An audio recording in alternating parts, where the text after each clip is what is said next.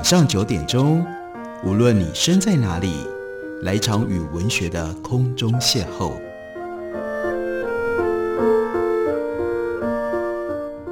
杨照谈书，邀您一同遨游文学世界，认识古今中外的经典之作。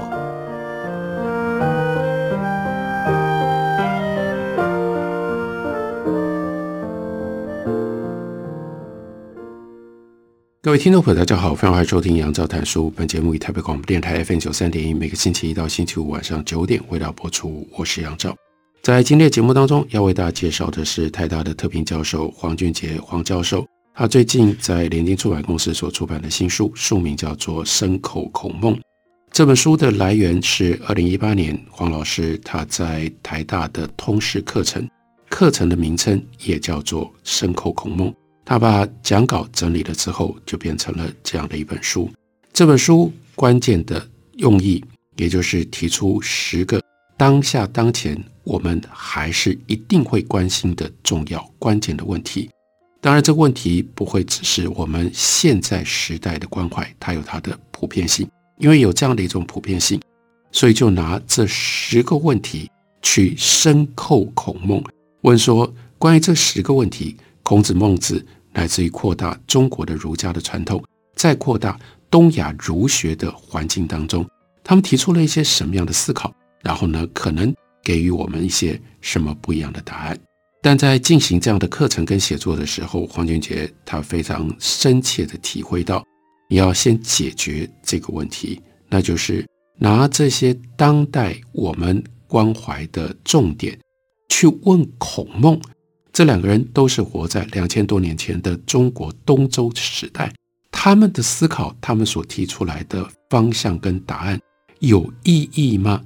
所以在开头的序言当中，黄俊杰就先说，这个方法论要先确立下来，先自我对于这个课程提出四个批判，然后从这个四个批判能够通过批判，这个课程才能够成立。他说。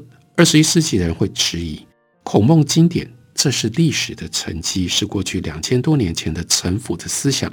现在时移世易，对于二十一世纪的我们，孔孟经典太遥远了。这种课程应该是浪费教育资源吧？甚至来上课的这些年轻人，是不是在这里浪费时间、浪费生命呢？那对于这项批判的回应是，什么叫做 canonicity，也就是经典性？经典性包含了 historicity 历史性，因为经典都必定是在特定的历史情境底下所生成的。但是，正是在经典的历史性当中，才潜藏着深刻的 normativity 规范性。经典当中的人物跟他的言说，充满了人类行为的普遍规范，也就是在不同时代，竟然今天还能够对我们说话，我们对他。这些所说的话还能够有所感应，还能够有所诠释，那就表示不同时代的背后有着这样的一种人类行为普遍规范。孔孟经典并不是历史的遗迹，经典当中有着太多二十一世纪的新意义跟新的启示。另外，他就引用了二十世纪伟大哲学家嘎达玛，他在他的名著《真理与方法》当中，对于经典的历史性当中潜藏着规范性。有着非常详细的分析，也就是大家如果有兴趣的话，可以去参考阅读一下嘎达玛他的《真理与方法》这本书。这是第一项批判。第二项批判是儒家经典《论语》跟《孟子》是不是只适用于这些经典他们成书的时代呢？这种执意主张《论语》啊、《孟子》啊作为经典是有强烈的时间性，只适用于我刚刚提到的中国的春秋战国时代。你看，从春秋战国之后，不要说是整个世界，光是中国就已经有了多么大的变动。天若有情天亦老，人间正道是沧桑了。所以批判课程的人就说，孔孟这个思想是会过时的，它已经不适用于二十一世纪了。那对这项批判的再批判，当然也就是回应，那就是。经典性当中的时间性帮助我们，我们体会到这个时间性所以我们才更能够去抽离出超时间性的规范，让孔孟对二十一世纪产生一种 calling，一种召唤。不能够说《论语》跟《孟子》只适用于这两书成熟的时代。那第三项是更具体的批判，那就是来自于在二次大战之后，整个西方乃至于感染到全世界，女性主义从欧陆拉美国开始，女性主义风起云涌。人们反问，例如说，为什么 Galapatra 她要进入到历史，还要是因为凯撒，因为屋大维，因为安东尼？为什么历史上的女性是作为男性的附属物而被记忆？黄俊杰就说，二十几年前有某一个大学的校务会议，一位女老师代表质疑：怎么台上所有的一级主管全部都是男的，一个女老师都没有？所以这个学校是男性沙文主义啊！于是包括校长在内，所有人都说不出话来。一个礼拜之后。校长火速任命一位女老师当一级主管，来打破清一色男性的这种沙文主义的可怕的景象。一九七零年代，台湾赠送孔子铜像给纽约的中央公园，结果当地的女性主义团体包围着孔子的铜像，批判孔子这是一个男性沙文主义者啊，因为《论语》当中的确有这么一句话：“唯女子与小人为难养也。”近之则不顺，远之则怨。而且呢，孔子、孟子他们都将家庭伦理置于国家法律之上。孟子书里面也的确有这么一段，那就是弟子问孟子：“那如果舜的父亲杀人了，舜应该怎么办？”但孟子的说法是：舜呢，他弃天下如敝屣，他就呢背着他的父亲逃啊。逃到天涯海角去，不会让他的父亲接受国家法律应该要有的惩罚。那从现代的立场来看，这是把家庭伦理置于国家法律之上。那我们还要听孔子、孟子的话吗？针对这项批判，那黄俊杰的说法是：儒家其实很重视夫妇之道。其实，在申寇孔孟的这本书当中，它其中有一章。所提出来的问题，那也就是人应该如何思考婚姻跟家庭，提供孔子、孟子在这方面他们的思考的方式。另外，他引用《中庸》第十二章：“君子之道，造端乎夫妇及其治也，察乎天地。”孔孟并不是把父子之情置于国家法律之上，而是主张什么？一种人对待这个世界的方法，称之为叫做。差等，爱有差等，师有亲始，这就是刚刚我提到的，在这本书的第五讲，特别针对这个问题深入进行了分析。那第四项批判是什么？儒家经典，这不就是个人修身养性的书吗？对于二十一世纪的我们所遇到的这巨大的外在的公共性的危机，怎么可能有帮助？二十一世纪是什么样的时代呢？黄俊杰提到了皮卡利，他所写的《二十一世纪资本论》这本书，跟马克思的我们可以称之为叫做十九世纪的《资本论》相比较，马克思那个时代没有大数据，没有研究团队。从皮卡利的新著作立场来看，马克思当年的研究没有那么样的精准。二零一八年，也就是黄俊杰他上这个课的时候，皮卡利的研究团队。就提出了一份新的报告，叫做《世界不平等报告二零一八》，有非常详细具体的数据。今天世界的危机是二零一六年，这是能够取得的最完整数据的那一年。全世界各地收入前百分之十的成年人，在各地区收入占该地区的百分比的数据，分别是差距最大的是中东，最有钱的百分之十占。全部人民收入的百分之六十，第二名的是印度，第三名是巴西，第四名是撒哈拉以南的南非洲地区。那在美国，前百分之十的人收入是北美地区全体民众的百分之四十八，在中国占百分之四十一，所以中国的贫富差距也已经很严重了。这是资本主义的幽灵正在各地飘荡游荡着。这是应该有人知道，这是引用马克思跟恩格斯《共产主义宣言》在书里面的第一句话。所以，皮凯利告诉我们，当前世界的危机，贫富差距越来越大。另外，随着 AI 人工智慧的发展，这个差距有可能大到我们今天没有办法想象的地步。另外，二零一九年年底到了二零二零年，大为肆虐的 COVID-19 重创了全世界的经济。季辛吉已经将近百岁的季辛吉开始忧心病毒将会永远改变现在的世界秩序。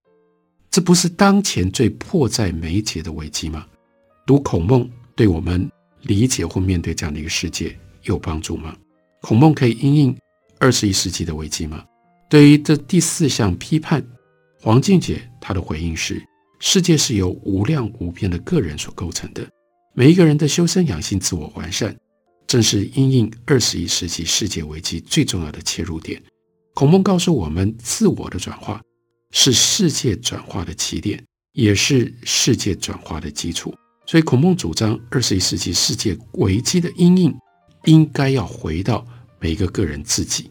我们不能说。孔孟思想和二十一世纪无关。孔孟思想的精神，依照黄俊杰的看法，在于实学。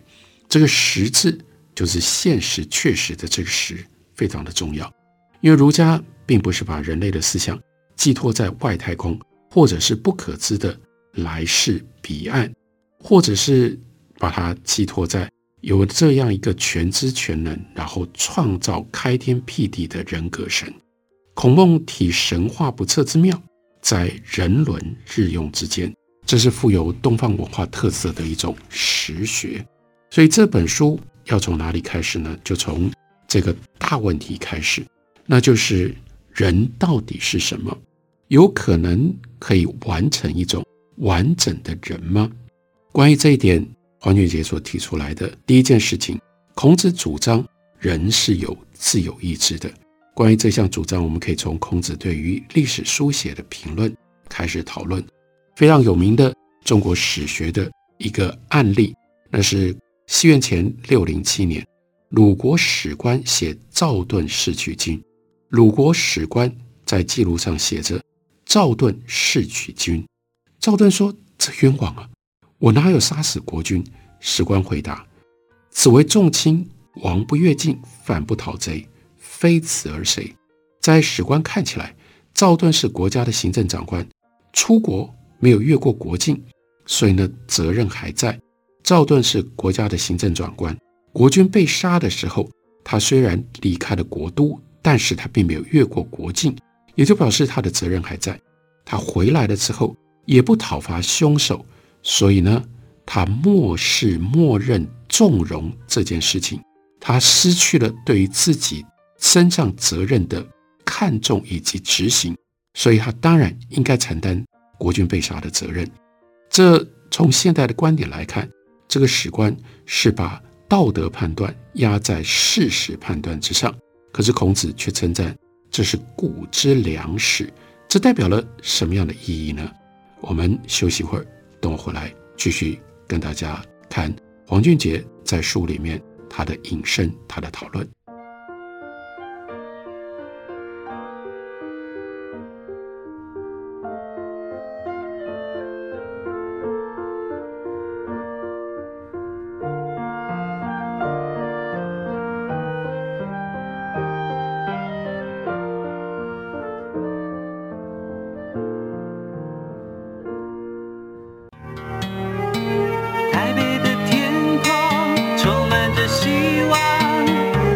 天陪伴你。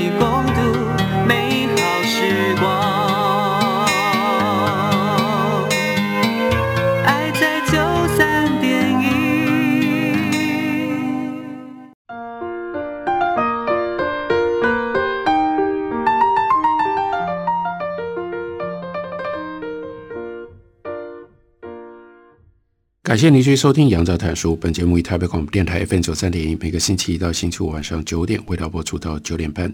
今天为大家介绍的是联经出版的新书，黄俊杰他所写的《牲口孔孟》，要回到孔子、孟子的思想里面去叩问，但叩问的是一些当代、现在或者是超越时代的问题。例如说，问一个大问题，这当然是超越性的问题：人是什么？有所谓的完整的人吗？在这里，黄俊杰他先整理了孔孟思想当中关于人的看法。孔子首先主张，人是具有自由意志的，那就表示人要为自由意志底下的行动负起最后的责任。在《论语》当中，随处可以看得到这种态度跟这种观点。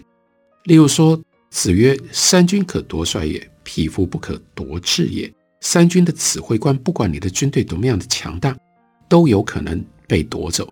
但是一个人，光是你自己。不需要依赖任何其他的外在的力量，你要下什么样的决定，你要做什么样的事情，你的意志就是可以坚守。然后，另外更积极的，在《论语》当中，“人远乎哉？我欲人，斯人至矣。”人这个美德离我很远吗？我下定决心要成为一个人，也就是更高等级的仁人，我就可以得到，因为这个决心，这个意志。我自己就可以下，我自己就可以坚持，所以这是孔子的核心价值理念。人是有意志力的，因为人的意志力，所以人也就必须要替自己的行为负责，这是一体两面的。第二，孔子对人的看法，刚刚那样的讲法听起来很严峻，但有另外这一面美好的一面，那就是认为人心灵的愉悦。是超越于物质的快乐的。这里引用的是《论语·述而篇》当中的这句话：“子曰：‘饭疏食饮水，曲肱而枕之，乐亦在其中矣。不义而富且贵，于我如浮云。’”那这里又另外有一个大题目，叫做“孔颜乐处”。孔子跟颜子在乐什么？这是宋代以下中国读书人魂牵梦萦的生命的境界。他们乐什么呢？这是宋明理学最关心的问题之一，对我们今天仍然还是可以有深思的启发作用。孔子最欣赏颜回，我们看到孔子称赞颜回说：“贤哉回也！一箪食，一瓢饮，人不堪其忧，回也不改其乐。现在回也！”这孔子就是称赞颜回无视于物质生活的艰辛，能够在自己的精神世界里面。得到喜悦，得到享受。那黄俊杰就说：“孔子的话让我想起了柏拉图《理想国》当中对哲学生活的定义。柏拉图认为，一个人专注于精神的愉悦，而无视于身体的快乐，那叫做纯粹的哲学的生活。那柏拉图又如何定义死亡呢？他就说，死亡是人的精神脱离了身体的拘束。从柏拉图的话里面，我们可以看得出来。”希腊的传统跟犹太基督宗教传统都是认为身跟心是二元结构的关系。基督教对于人的内心的软弱有非常深刻的了解跟警惕。基督教的人文精神展现于一种对于人的堕落性是有一种深刻的认知跟警觉的。这一方面对应对照出孔子、孟子或者整个中国传统上面大的差异。孔子、孟子讲的是身心一如，而不讲身心二分，这也是中西思想其中关键的对比。那第三件事情，孔子肯定人的生命的有限性，于是推断人的生理的生命应该要转化成为人文理性的生命。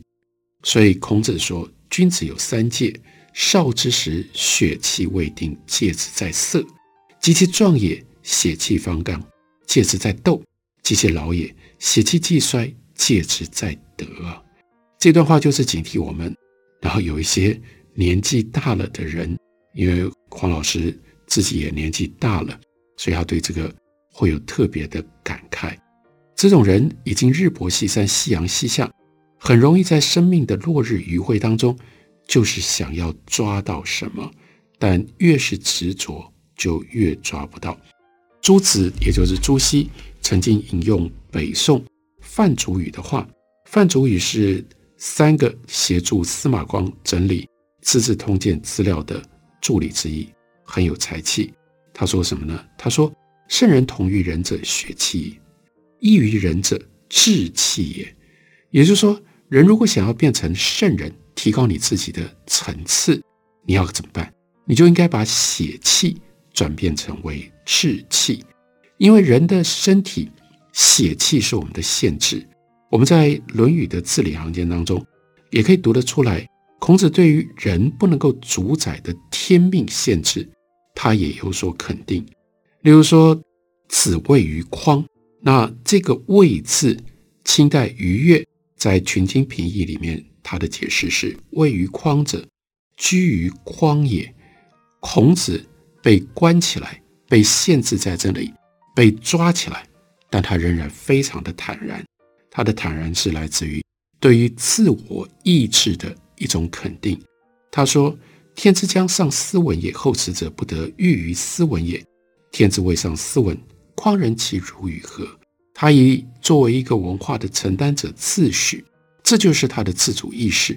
然后呢，至于在这样的一个自主意识的努力的过程当中，天也就是外在的天命，这些现实的限制。到底会发挥什么样的作用？这不是他应该关心，因为这不是他能够控制的。所以他认为文化的存亡有一部分当然是受到超越的天所影响、所决定。但面临生命的危难，这个时候，孔子会把它跟天命联系在一起。子曰：“道之将行也于命也，道之将废也于命也。”在儒家的古籍当中。我们有时候看到“命”这个字，有时候是“天命”这个词。命如果单词出现，通常就类似于接近英文里面 “fate” 命运的意思。如果是天命，这是 “mandate of heaven”，是在天人合一的脉络底下讲天命。天命超越于人之上，但是天命不一样的地方是，它又内在于人的心里面，可以被人所知道。所以孔子说。五十而知天命，用牟宗三先生的说法，那就是到了五十岁的时候，你的天道跟你的性命是相贯通的。这就是中国哲学从先秦，尤其是孔子在他思想里面一路传下来的重要的命题，也是儒家人文精神的核心。这是我们叩问孔子得到关于人的看法。那再来叩问孟子呢？孟子首先认为人具有道德的本能，他把这个道德的本能称之为叫做良知、良能。那当然就是最有名的《告子》篇里面的这句话：“恻隐之心，人皆有之；羞恶之心，人皆有之；恭敬之心，人皆有之；是非之心，人皆有之。恻隐之心，仁也；羞恶之心，义也；恭敬之心，礼也；是非之心，智也。”仁义礼智，非由外鑠我也，我固有之也。夫斯斯耳。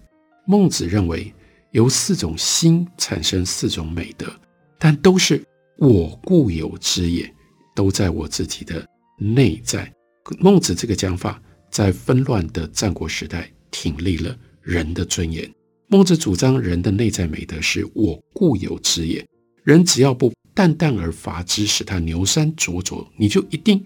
有内在本能的道德的意识，孟子的论点引导我们更进一步思考：道德意识是来自于人的本能吗？或者他应该要经过学习才能够得到呢？道德意识的产生是经由人的情感才产生的吗？这就是核心的伦理学问题。这个伦理学问题又联系到孟子的另外这一段有名的话：孟子曰：“人之所以异于禽兽者几希？庶民去之。”君子存之，顺民于庶务，察于人伦，由仁义行，非行仁义也。那孟子最关键就是一定要找到人异于禽兽的那一部分。这一部分呢，一般人会让它流失，流失了你就跟禽兽一样。但是什么叫做修养？修养呢，特别专注在这一部分，把它给保存下来，并且把它发扬。你就变成了异于禽兽的人，所以这是孟子心目当中人最重要的特质跟特性。再下来第二点，孟子主张人的心具有普遍的必然性跟忧心性，心是对应于物来讲的。孟子说：“我四时不动于心。”为什么不动心呢？因为善养无浩然之气，善养无浩然之气，就使得你的心大过于你的身，或者是大过于外在物质的种种的诱惑，对被物质诱惑而产生的种种的私欲。这个心因为是普遍的，所以它是必然的。只不过心的普遍必然性。要怎么样正立呢？所以就牵涉到第三点。第三点，孟子认为人的心是我们价值意识的根源以及发动机。作为大体的心，具备有思考的能力；作为小体的叫做耳目之官，则不具备有思的能力。一切的价值意识都是根源于心。君子之所信，人心的尊严是建立在这样一种。价值意识的选择上，所以孟子才在纷纷扰扰的战国时代，挺立起了知识的重要性以及知识分子的气象。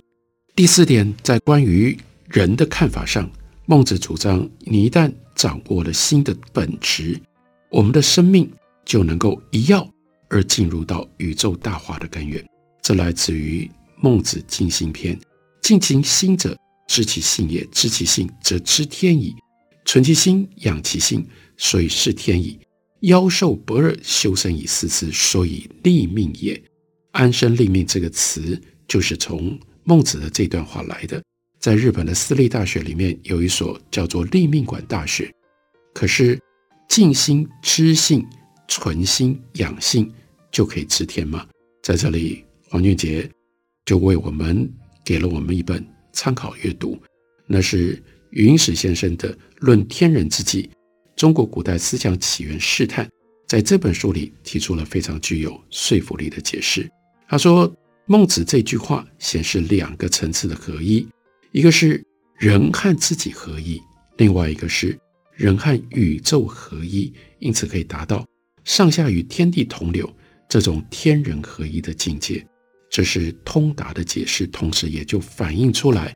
在孔子跟孟子的思考理论当中，对于人的看法的的确确有跟我们今天一般凡俗很不一样的地方，但也正因为这样，有吸引我们可以感觉到，原来人应该用这种角度来看待，看待了之后，我们有可能对待自己的生命，对待自己的生活，而刺激产生不一样的态度的地方，这就是深扣孔孟。能够带来的特殊的效果。这本书书名就叫做《深扣孔孟》，介绍给大家，推荐给大家。感谢您的收听，下个礼拜一同一时间我们再会。